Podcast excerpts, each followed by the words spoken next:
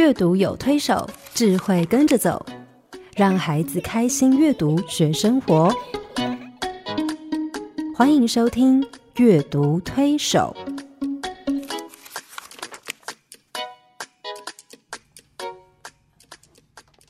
听众朋友，你好，我是黄乃玉。各位听众朋友，大家好，我是刘青燕，欢迎再次加入阅读推手的行列。黄老师，这个礼拜我们都在谈阅读跟幸福的关系，哈，嗯，阅读其实可以帮助小朋友去了解幸福是怎么一回事，是甚至从故事里面去体会经历什么样是真正的幸福，哈。是前几个礼拜我们谈到幸福跟内在素养的关联，也就是说，嗯一个人觉得他自己幸不幸福，跟他怎么看事情的眼光、角度和态度是有关联的。嗯那如果我们比较用正面的眼光角度在看事情，我们就比较容易得到幸福感。嗯那前一个礼拜我们提到幸福跟人际关系的关系，也就是说，我们一个人觉得幸不幸福，跟你周遭的人啊、你跟朋友、跟家人之间的关系，其实是有很重要的关联哈。嗯你是不是有可以支持你、帮助你、陪伴你的人？嗯那这些人是不是可以跟你同甘共苦，愿意为你做牺牲？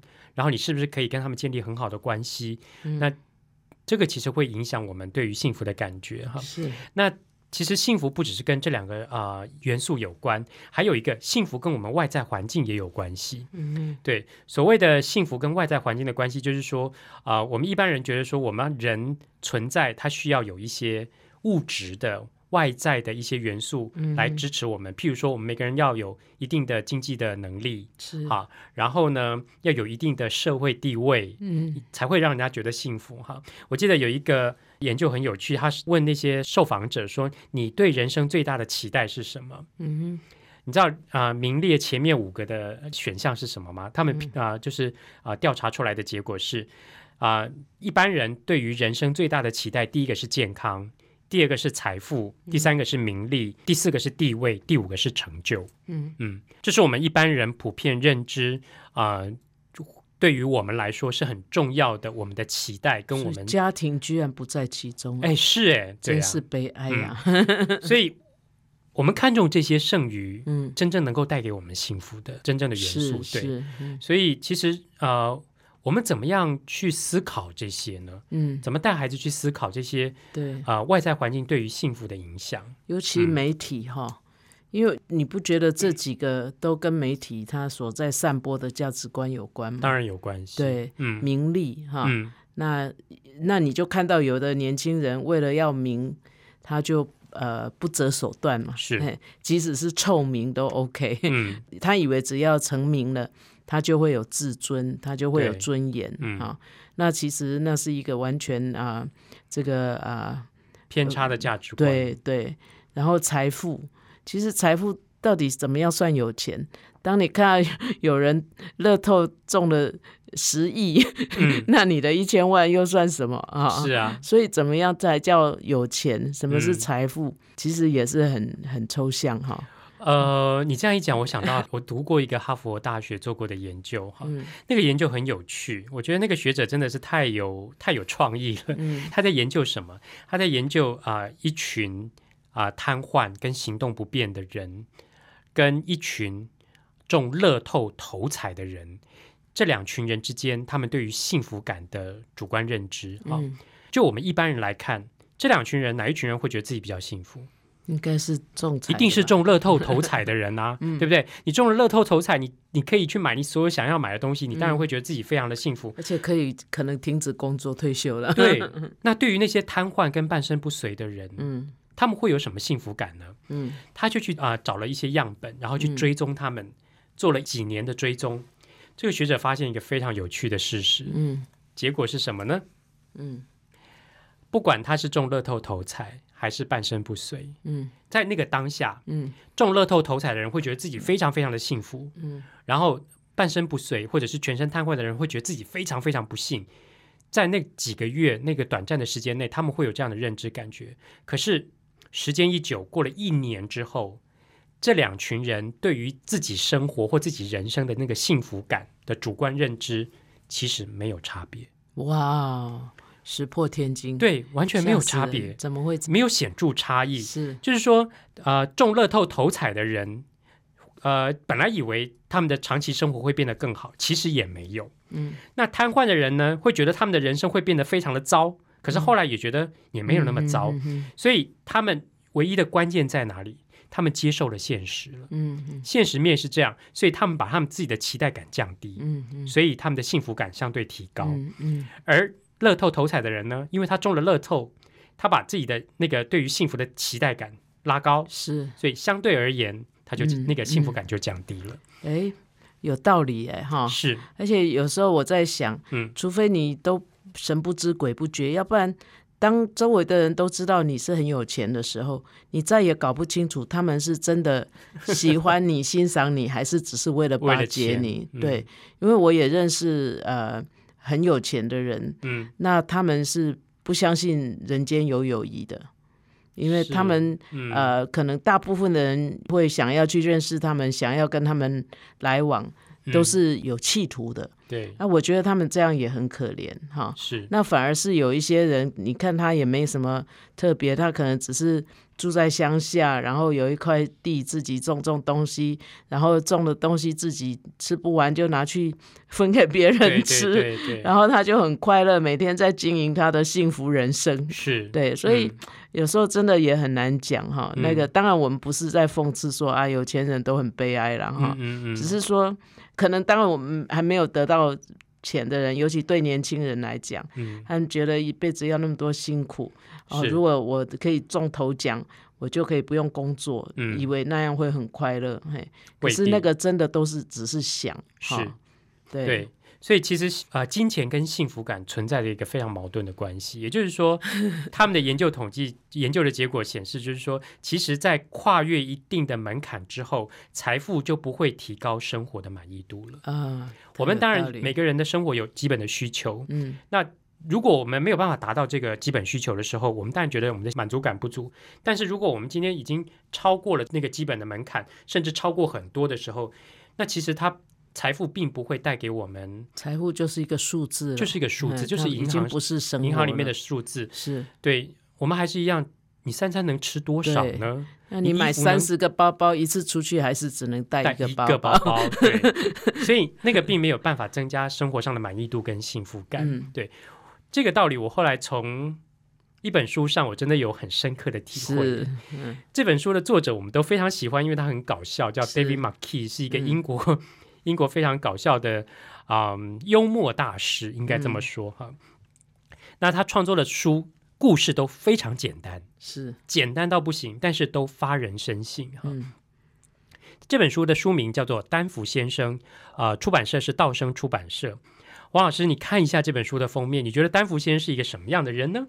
乐观，乐观，还有呢，呃，很很快乐啊，很快乐嗯哈自得其乐，很自得其乐哈。嗯我就问小朋友说因为，他旁边有一只猫，我问小朋友说，你觉得丹福先生是什么样的人？你知道小朋友的第一个反应是，嗯他很高兴，他很快乐。然后呢，有一个小朋友说他很有钱，嗯还有小朋友说，我觉得他很幸福。这样，嗯我说你怎么知道？他们从这个丹福先生脸上的表情，嗯跟他的穿着、衣着打扮，嗯去做这样的判断。哈，嗯好，我们来看看丹福先生的故事。嗯，丹福先生很有钱，非常有钱，非常非常的有钱。他住在一个名叫伯顿庄园的大房子里，他有司机，他有园丁，他有厨师，还有许多照顾他的人。他们都很高兴可以为丹福先生这样仁慈慷慨的人工作。在伯顿小学的颁奖典礼上，丹福先生提供奖品，也负责颁奖，而且所有的小孩人人有奖。圣诞节的时候，他打扮成圣诞老人，送礼物给小朋友。他在伯顿村的街上买东西，总是开开心心，受人欢迎。伯顿庄园常常有客人，所以提供了村民不少额外的工作机会。星期天，丹福先生就会做自己最喜欢的事，那就是画画。嗯有一天，伯顿村来了一个陌生人。那个穿着黑衣服的陌生人就问村民说：“哎，为什么丹福先生的钱那么多，你们的钱却那么少？这样不对吧？”没多久，村民就开始说同样的事了。从此以后，他们再也快乐不起来。有一天，丹福先生坐在餐厅，无意间听到别人在谈论他。几天后，他请村民到村里的会堂开会，他们都很惊讶，不知道会发生什么事。丹福先生对村里的人说：“我听见你们一直在谈论我的事，好，我同意。所以呢，我把全部的财产都卖了，大家一起平均分配这些钱吧。”村民高兴的不得了。黄老师，你知道这有点像什么？这有点像，有点像郭台铭有一天出来宣布说：“我把我财产全部卖了，然后跟你们所有的人分享这笔钱。”哈，钱都分完了。村民就问丹福先生说：“你要用你的钱做什么呢？”丹福先生说：“我要离开这里，专心画画。”村民拿到这笔意外之财，满心欢喜的离开。他们出发去度假，不停的花钱、花钱、花钱。丹福先生在马德尔镇租了一栋小房子，他开始画画，日子过得很开心。伯顿村的村民花光了钱，回到自己的家，日子过得不像从前那么好。因为那里没有丹福先生了。丹福先生在马德尔镇大受欢迎，他变得很有名，他的画卖了好多钱。因为丹福先生，马德尔镇也变得很有名，吸引了许多游客造访，商店生意兴隆，每个人都很开心。丹福先生又很有钱了，有钱到可以请人来帮忙打扫家里。至于那个陌生人吗？他还在到处游走，挑起大家不满足的心。如果他经过你们家门口，千万不要听他的话哟。这最后一句是 非常有趣。对对，其实这个 David McKay 是画那个花格子像。我想呃，不管你有没有看过他的图画书，嗯，花格子像在很多的那个啊。很多的包包啊，那个铅笔盒上面都有哈。是，那这个图画非常的色彩非常的丰富。对，它里面呈现了两种对比的心态，一个是丹福先生他很有钱，对不对？那村民呢？村民其实他没有权利去提出这样的要求，说本来也很好啊。对啊，本来也过得很好，但是因为这个黑衣人挑起他们不满足的心，是，于是他们开始抱怨，嗯，开始在背后论断丹福先生。啊，我我问小朋友说他。丹福先生有钱需要拿来跟他们分享吗？嗯，小朋友说不需要啊，因为那是他自己赚来的钱。嗯，那我说村民有资格要求他财富平均分配吗？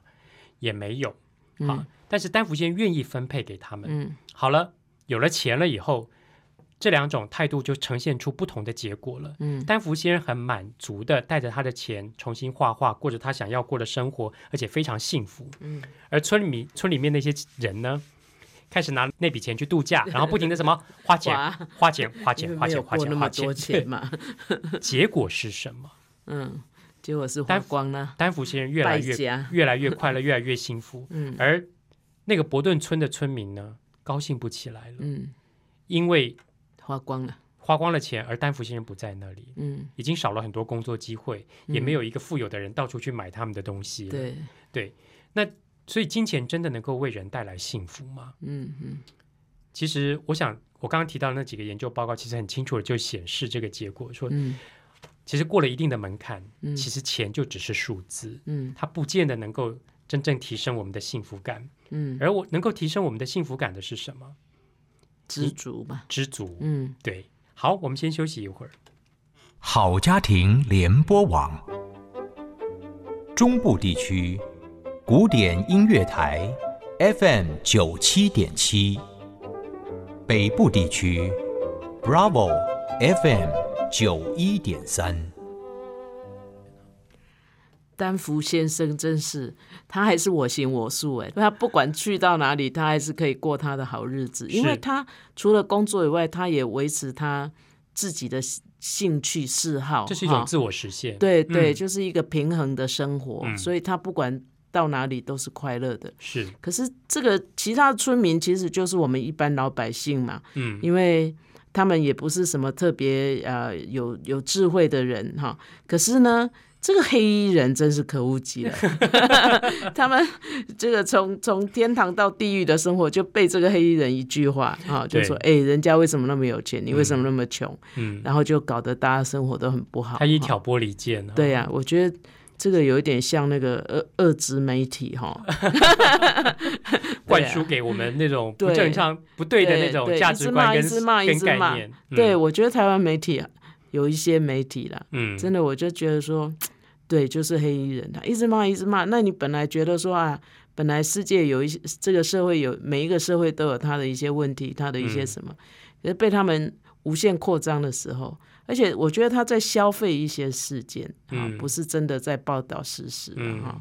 所以我我也觉得很很无奈，请大家看到黑衣人要小心啊！是，其实我 我我问小朋友说，你们有没有遇过黑衣人？嗯其实我有时候我们或多或少会受到黑衣人的影响。嗯你知道我在跟小朋友讨论这本书的时候很好笑，我就问说你们有没有遇过黑衣人？有一个小女生就就马上举手说有。我哥哥就是黑衣人，我说为什么你哥哥是黑衣人？他说因为有一次他急性肠胃炎，拉肚子拉得非常严重，然后他哥哥放学回来的时候手上捧着麦当劳，嗯然后就从那个袋纸袋里面抽出了两根薯条，嗯然后就在他面前晃，说：“你看香不香啊？好不好吃？要不要吃啊？” 就我就问他说：“那你吃了没？”他说：“吃了。”我说：“结果呢？那天晚，上送急诊。嗯好，你知道我们有时候一不小心就会听了黑衣人的话，嗯所以你知道，呃，David Marquis 其实很少在他的故事最后嗯去做一些说教的叮咛，嗯嗯，但是这本书很特别，他在最后说什么？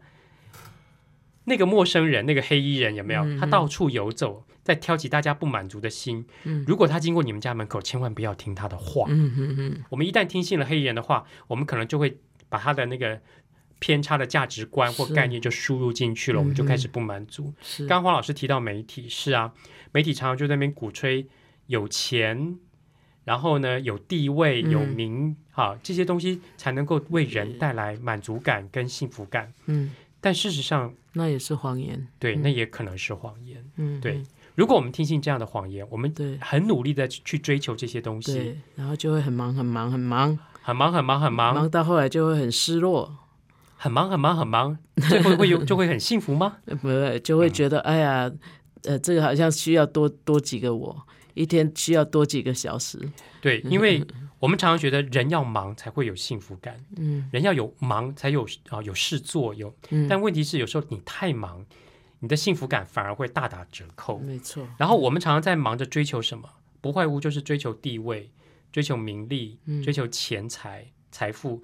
那忙碌这些东西真的能够为我们带来幸福感吗？我呃，我想起爱因斯坦说过一句话哈，那句话其实还蛮有哲理，值得思考的。他说，每件事情都应该尽可能简化，但也不能过度简化。哎，你知道它相对论是一个多么复杂的理论，可是他把它简化成嗯一等于 mc 平方。嗯所以他觉得每件事情我们都可以尽量把它简化，但是过度简化也不是一件好事。嗯所以忙要忙的合于中道，嗯忙的中庸哈。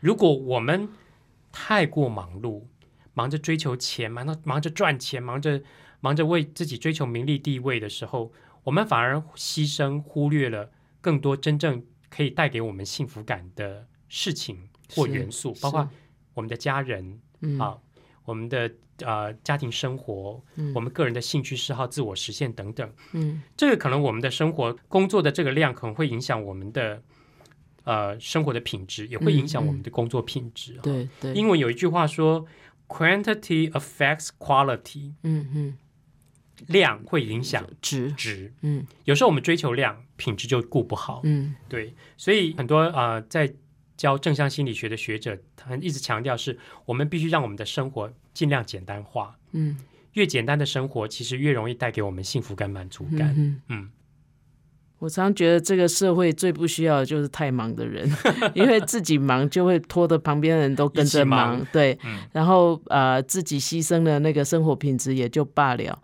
而且很多时候我们是呃是瞎忙嗯啊，就是说你其实是在重复做，或是很没有效率的在做一些事情，对，所以就觉得啊，好像光自己忙不够，好像嗯这个社会如果多几个我，就会更有希望。其实我都我都觉得那是他自己的妄想。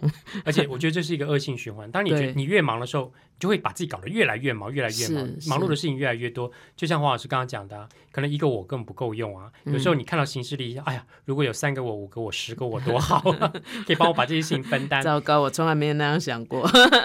我有哎、嗯 可是你知道，我发现我越是这样想的时候，事情就变得越多。对，因为你不太懂得筛选，，那你就会觉得很不幸福，对不对？对我就会觉得得我为什么那么悲惨？我为什么要做这么多事？是为什么每天把自己搞那么忙？我了对解，嗯，对呀、所以幸好后来有一本图画书，狠狠的提醒了我，给我一个当头棒喝。嗯是你知道那本书的书名叫什么吗？一个我不够用，对，你也看过了。对，呃，道生出版社出版的《一个我不够用》。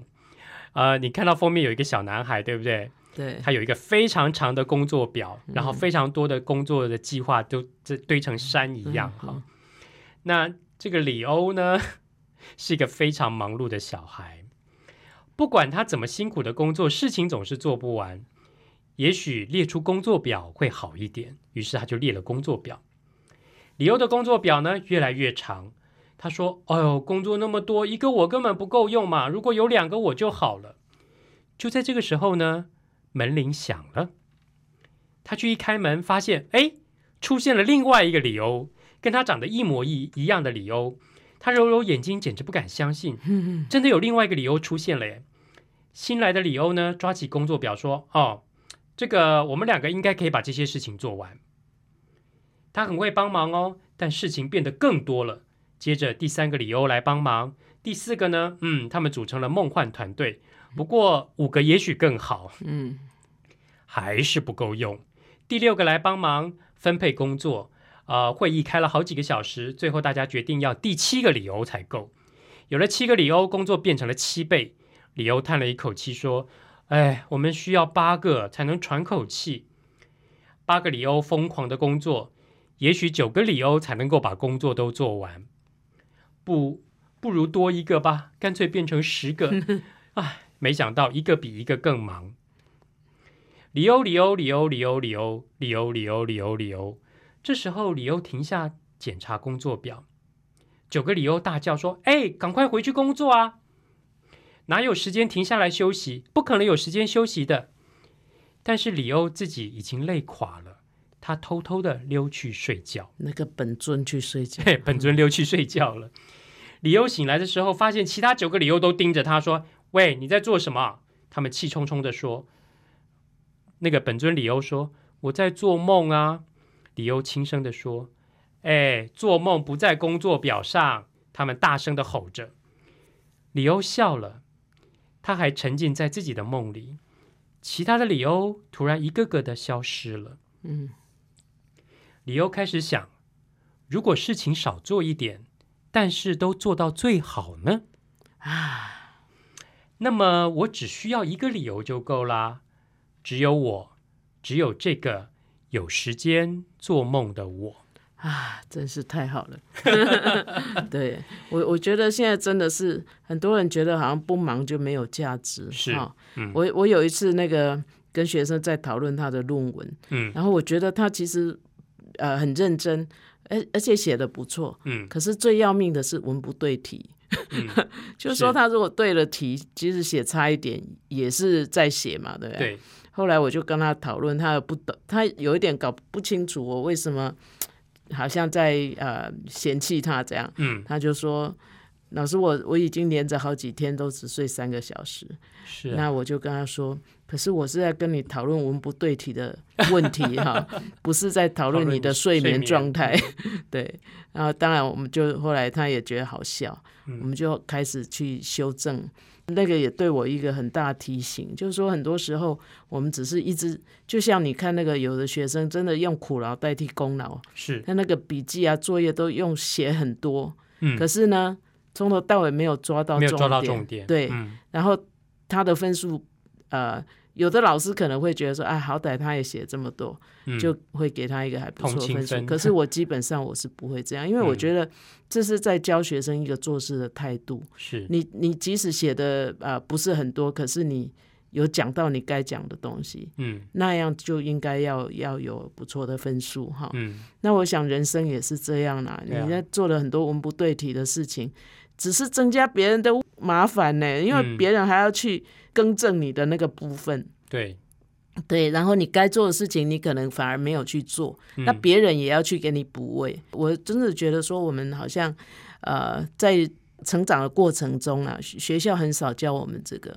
对，学校老师都看你是不是写很多，然后他嗯。很用功，可是都没有看你有没有效率。嗯，嘿，可是我觉得人生哈、真的要学习效率，你生活才会平衡。是啊哎，对，所以如果我们像理由那样，哈，你嗯知，道他会落入一个恶性循环。，对，当你觉得哦时间越来越不够用，你忙的事情越来越多，是，而你开始在啊、一些无谓的事情上，把时间花在一些无谓的事情，或者是并不是那么重要的事情，嗯，事情只会不断的增加、增加、增加、增加，对。然后搞到最后，你影响了什么？对 影响了你的心情。对，原本是你喜欢做的美好的事情，你可能会觉得说：“哇，我现在好累、好烦哦，我不想再做了。嗯你的态度、你看事情的眼光、态度会受影响。嗯，还有呢，你的人际关系会受影响，对因为你没有时间去跟人家相处，对，你没有时间跟跟家人相处、跟朋友在一起，嗯那你的生活就会受影响。嗯那这个是连锁反应的，嗯，这一系列的连锁反应到最后，这些忙碌只会让你变得更沮丧、对，更难过、嗯。更孤单，嗯，然后更悲观。对，没有办法让你提升你的幸福感，嗯。所以其实如果我们可以把自己的生活简化一点，嗯。其实相对而言压力会变得比较轻，嗯，然后呢，我们的人际关系会变得比较好，是，呃，也会改善我们看事情的眼光跟态度。嗯。我们知道什么事情是真正该做的，嗯，然后把那些事情做到最好。我觉得这个作者最后那一句话好妙，他说：“对如果我可以把事情减少一点，但是都做到最好呢？”对对，嗯，我们真的有这么多事情需要做吗？如果我们真的选择压给，呀如果我们真的可以选择真正重要的事，然后把那些真正重要的事做到最好，嗯把量稍微减低，嗯，把值提升了，对，我想这所有的事情会变成这种忙碌，会变成是一种良性的循环。是，那才是正道啊。对，一来你不用那么忙碌，好，嗯，二来其实你有很好的果效可以呈现出来。是第三，再来你可以兼顾很多平常你兼顾不到的东西是。是，你可以像李欧一样跑去干嘛？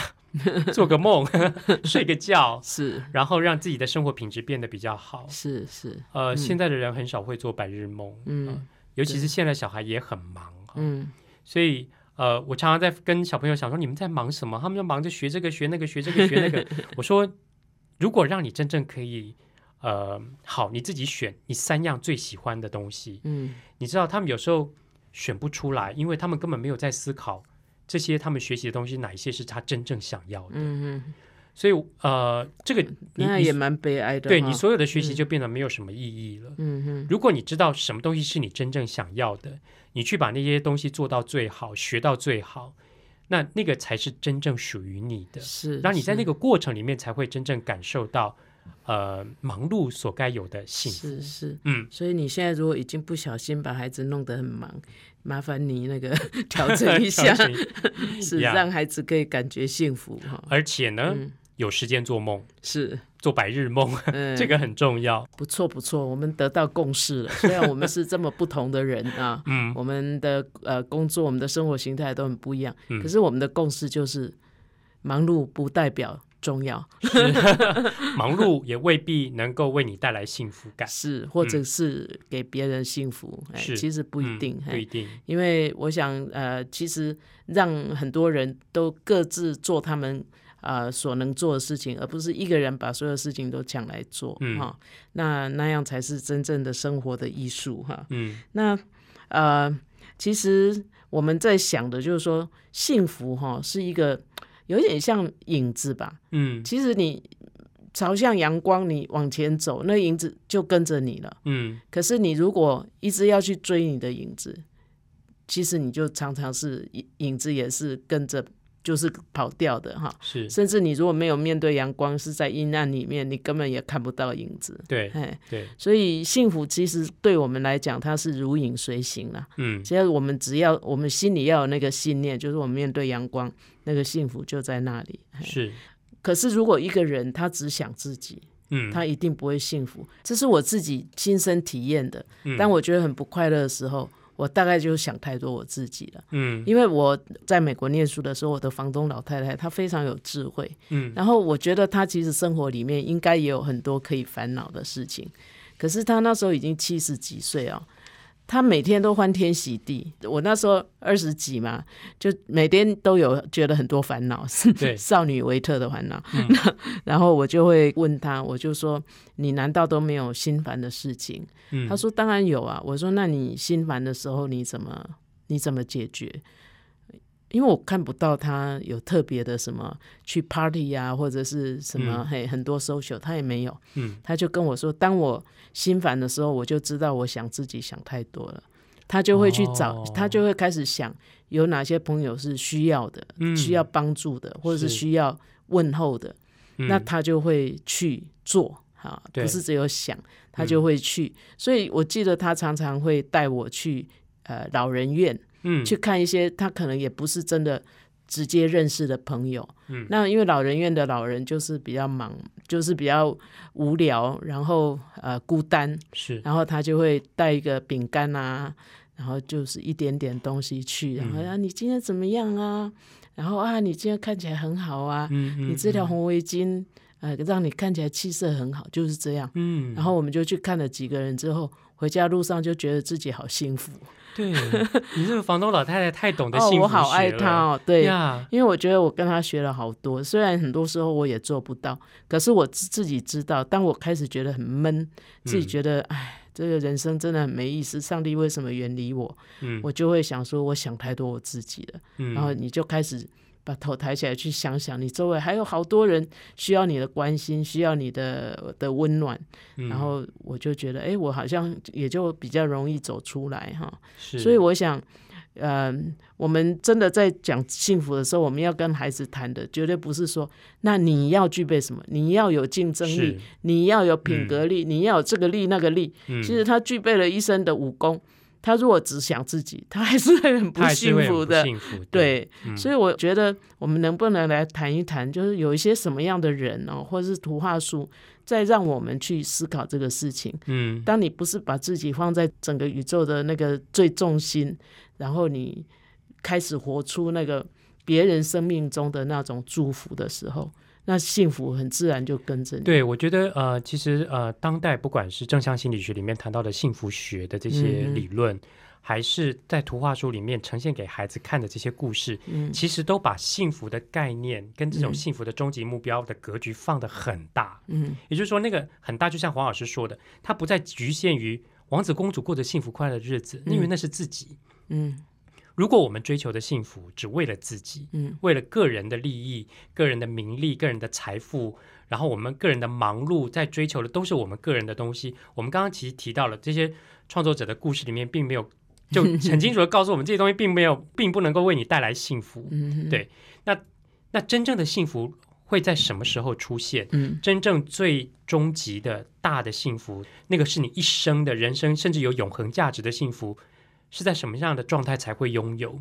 其实就像黄老师说的，你是不是一个能够自我实现的人，同时你能够对别人产生美好的影响力？嗯如果你可以自我实现，你也可以对别人的人生产生正面的美好的影响力，那你不但是一个幸福的人，你嗯同时是一个可以带给别人幸福的人。对而那个幸福会产生正面的影响，是不断的去影响，不断的去有蝴蝶效应的扩散。对，呃，你写过一本书，对你刚刚提到，你刚才提说有没有有没有嗯这样的人或这样的故事，嗯我就想到我写过的一本书。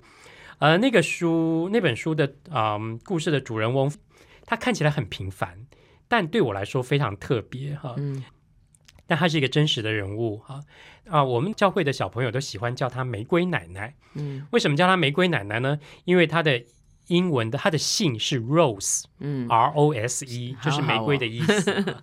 对啊、通常我们都会啊、在学校碰到他就称呼他 Miss Rose，然后小朋友就喜欢叫他玫瑰奶奶。那他是谁呢？他是东海音乐系的创办人嗯啊，嗯，罗芳华老师啊。嗯那罗老师呢，大概将近五十年前，嗯他来到台湾，嗯，然后只身来到台湾，嗯，然后在东海教音乐，然后后来在东海大学创办了呃全台湾第二个音乐系。嗯。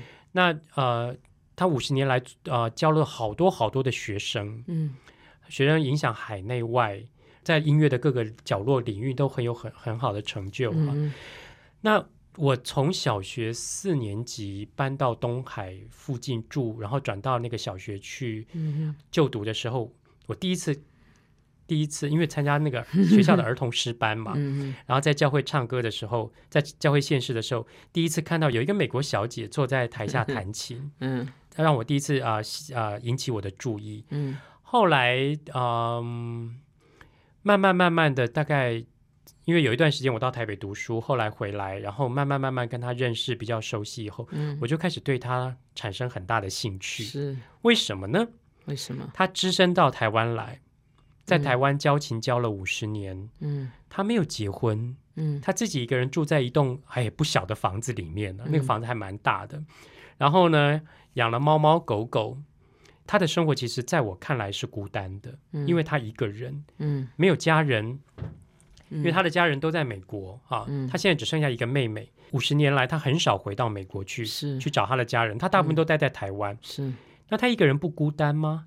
那他一个人的工作就是交情，嗯那他会觉得他自己幸福吗？嗯可是就像黄老师，你你看你那个房东太太一样哈，我观察他是每天脸上挂满了笑容，欢对人天喜地对对人充满了热情，嗯然后呢，呃，看到你就嘘寒问暖哈，嗯你好不好啊？你最近怎么样啊？什么嗯等等，然后。呃，我有时候常常被他问的很心虚，因为我从来没有问过说罗老师你最近好不好 你觉得他一定好 呀。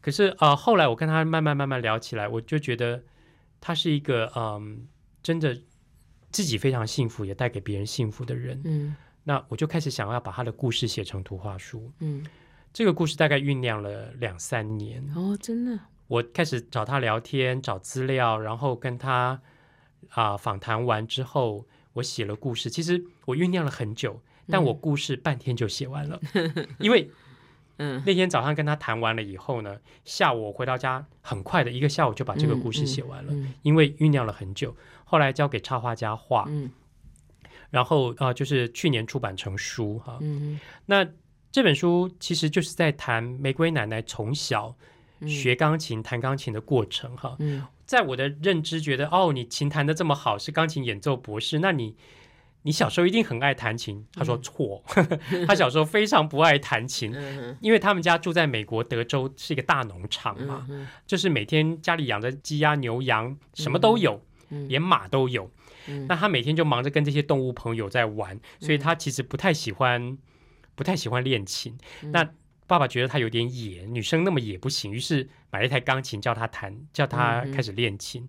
那他妈妈是老师，就用交换教学的方式，呃，有跟另外一个钢琴老师啊、合作，他去教他的学生一些呃课业上的东西，让他他来教呃罗老师弹琴这样。嗯那弹琴的过程，他其实学琴的过程非常辛苦，他妈妈很严厉，是每天叫他一定要弹完一定时数，练习完一定时数的琴之后，他才可以出去玩。他说：“那我今天不要练啊，我今天就要出去玩。”他说：“可以呀、但是你要练完你才可以睡觉他啊。那时候妈妈没有给他看爱弹琴的安娜，” 对。可是他后来，罗老师说他非常感谢他的母亲，给他一个，你想学习的过程需要有一点纪律在。对，那他养成了他这个练琴的习惯。嗯只是他后来琴弹得很好，他很小就在教会可以帮忙私琴。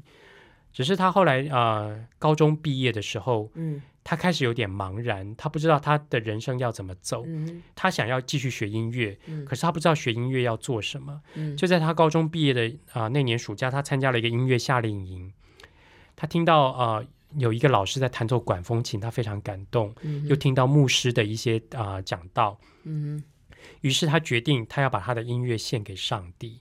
他跟上帝说：“他我要把音乐献给你，然后希望我可以用音乐帮助别人。嗯于是他就开始上大学，呃，开始念音乐系，主修钢琴、竖笛跟管风琴。嗯然后呢，非常非常努力的练琴。那大学毕业以后，他就开始啊、要寻求未来的出路了。他不知道他接下来人生的路要往哪里走。他开始困惑的时候，他接触到教会有一个宣教机构，然后他们需要有人到偏远的地方，嗯呃，去那边交情。他刚开始以为台湾就是中国，嗯所以他以为他坐船会要去中国，结果没想到来到台湾，然后来到中台湾。你知道，五十年前的台湾其实非常的落后，是然后他到了农业社会，对他到了东海那个地方，根本就是一堆黄土的山坡哈。他就在那边开始教琴，嗯。教学生，教了五十年，而且非常的认真。嗯。他除了教琴，他喜欢动物的心还是没有改变，他还是收养了很多猫猫狗狗啊，嗯。然后照顾他们啊、呃收养流浪犬等等。嗯那他就教琴教了五十年，这五十年他不但完成了他想要做的事，嗯。他同时也给学生非常美好的影响。嗯。很多学生交不起学费，嗯。他帮忙带电；嗯。有一些学生没地方住，他甚至空出家里的一个房间给他住。嗯然后他把学生当做自己的孩子一样看待，所以嗯。每个学生都非常尊敬他，非常爱他。嗯哼。而他对于学生生命有非常美好的影响，他甚至让整个东海变成一个音乐性非常强的学校嗯哼。啊、甚至东海的教会也变得非常看重音乐，连东海的小朋友也都非常喜欢音乐。嗯那我觉得他的人生其实就是不但自我实现，他对别人也有非常美好的影响，而且他很会自己过生活。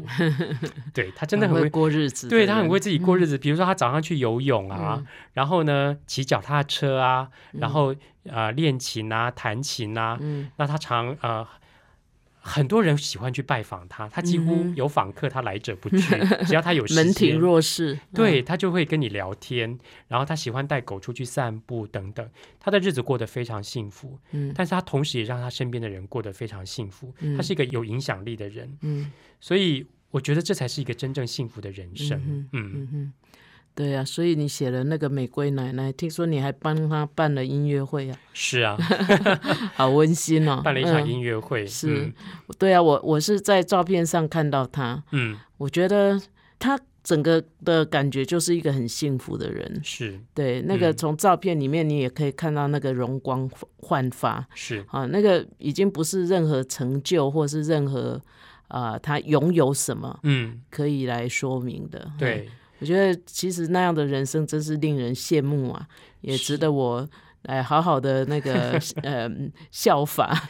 对啊，所以嗯我想我们每个人都希望追求啊、幸福的人生，我们也希望带着孩子一起去追求幸福的人生，嗯，透过各种方式哈。嗯，但是我想最重要的是，我们要先让他明白什么样的人生才是真正幸福的人是生。是，如果你只是为自己着想，嗯，那你的人生未必你得到的可能只是小幸福。对，但如果 你可以你可以啊、嗯把你的眼光放远、放大，你的心胸放开，你去关怀更多有需要的人，嗯然后你的人生是不但可以自我实现，嗯呃，你看事情的眼光是对的，嗯然后你懂得怎么样经营自己的生活，嗯然后去实现自己的理想跟梦想，而且同时你可以对别人、对这个社会是有影响力的，嗯哼，你的幸福是大的，可以不断传递出去的，是那这个才是一个真正的幸福。是啊，嗯嗯，好，我们今天节目就到这里告一个段落，接下来我们来听听看黄老师有什么小叮咛。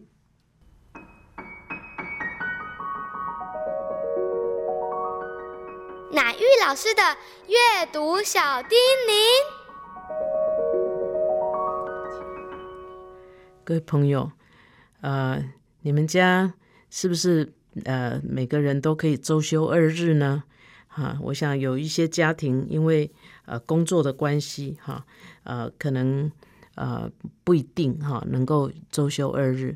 可是整个呃周休二日呢，对我们生活造成一个还蛮大的影响，就是很多节日都没有放假，也很容易被遗忘哈、呃，可是，一般人会记得华人社会很重要的三个节啦，哈，春节、端午节、中秋节，哈，呃，这个三个节呢，最主要是我们都觉得它应该是全家要团圆哈。那一方面，春节是这个冬末春初，哈，就是天气开始哈要入春嘛，哈。那端午节是春末夏初，哈，春天要结束，夏天要到了，所以我们会说。啊，衣服呢，冬衣哈要过端午节才能收哈。那中秋呢，就是夏末秋初哈，过了中秋天气就开始凉了。所以这三个节其实跟天气的变化有关哈，也是一个换季的指标。那一方面呢，重视饮食文化的华人是不会错过利用这些日子要吃点什么特别的食物。虽然我们民生富裕，哈，一年到头你随时什什么时候要吃什么都都不难嘛，对不对？以前要到端午节才能吃粽子，现在一年到头哪个时间不能吃粽子？哈，那食物的特殊纪念性，其实在这种情况之下也减低了，哈，使得这个节庆的气氛也比较淡薄。可是我们如果能够配合节庆，阅读一些相关的书籍。呃，也会跟食物一样，哈，让过节更有意思哈。二十一世纪的孩子啊，他们通常都会啊庆祝圣诞节啊。可是有的孩子因为父母也搞不清楚哈，或者是学校老师也没有特别教导，都还以为圣诞节是圣诞老公公的生日，那实在是有一点。太不够 现代的水准哈，我们应该让孩子知道，虽然日子如飞而逝哈，可是我们人会定某一些日期纪念某些人物或者是事件，这是很重要的家庭教育哈。所以，我们不不妨哈，呃，要复活节，你可以跟孩子看一些好跟复活节有关的书，其实这些都是找得到的哈。那。呃，也许呃有一些节庆哈的国家的一些纪念日哈，你也可以去找一些相关的书跟孩子谈一谈哈，让孩子心里有一些呃不同的感觉哈。呃，除了食物以外，书也是一种精神粮食，不是吗？本节目由 FM 九七点七台中古典音乐台制作播出。邀您一同享受阅读，丰富孩子的生命。如果你对这个节目有任何想法、建议，我们都很欢迎你在 Apple Podcast 留言打分评星，也邀请你订阅这个节目，并分享给身边的朋友。感谢您的收听，我们下集再见，拜拜。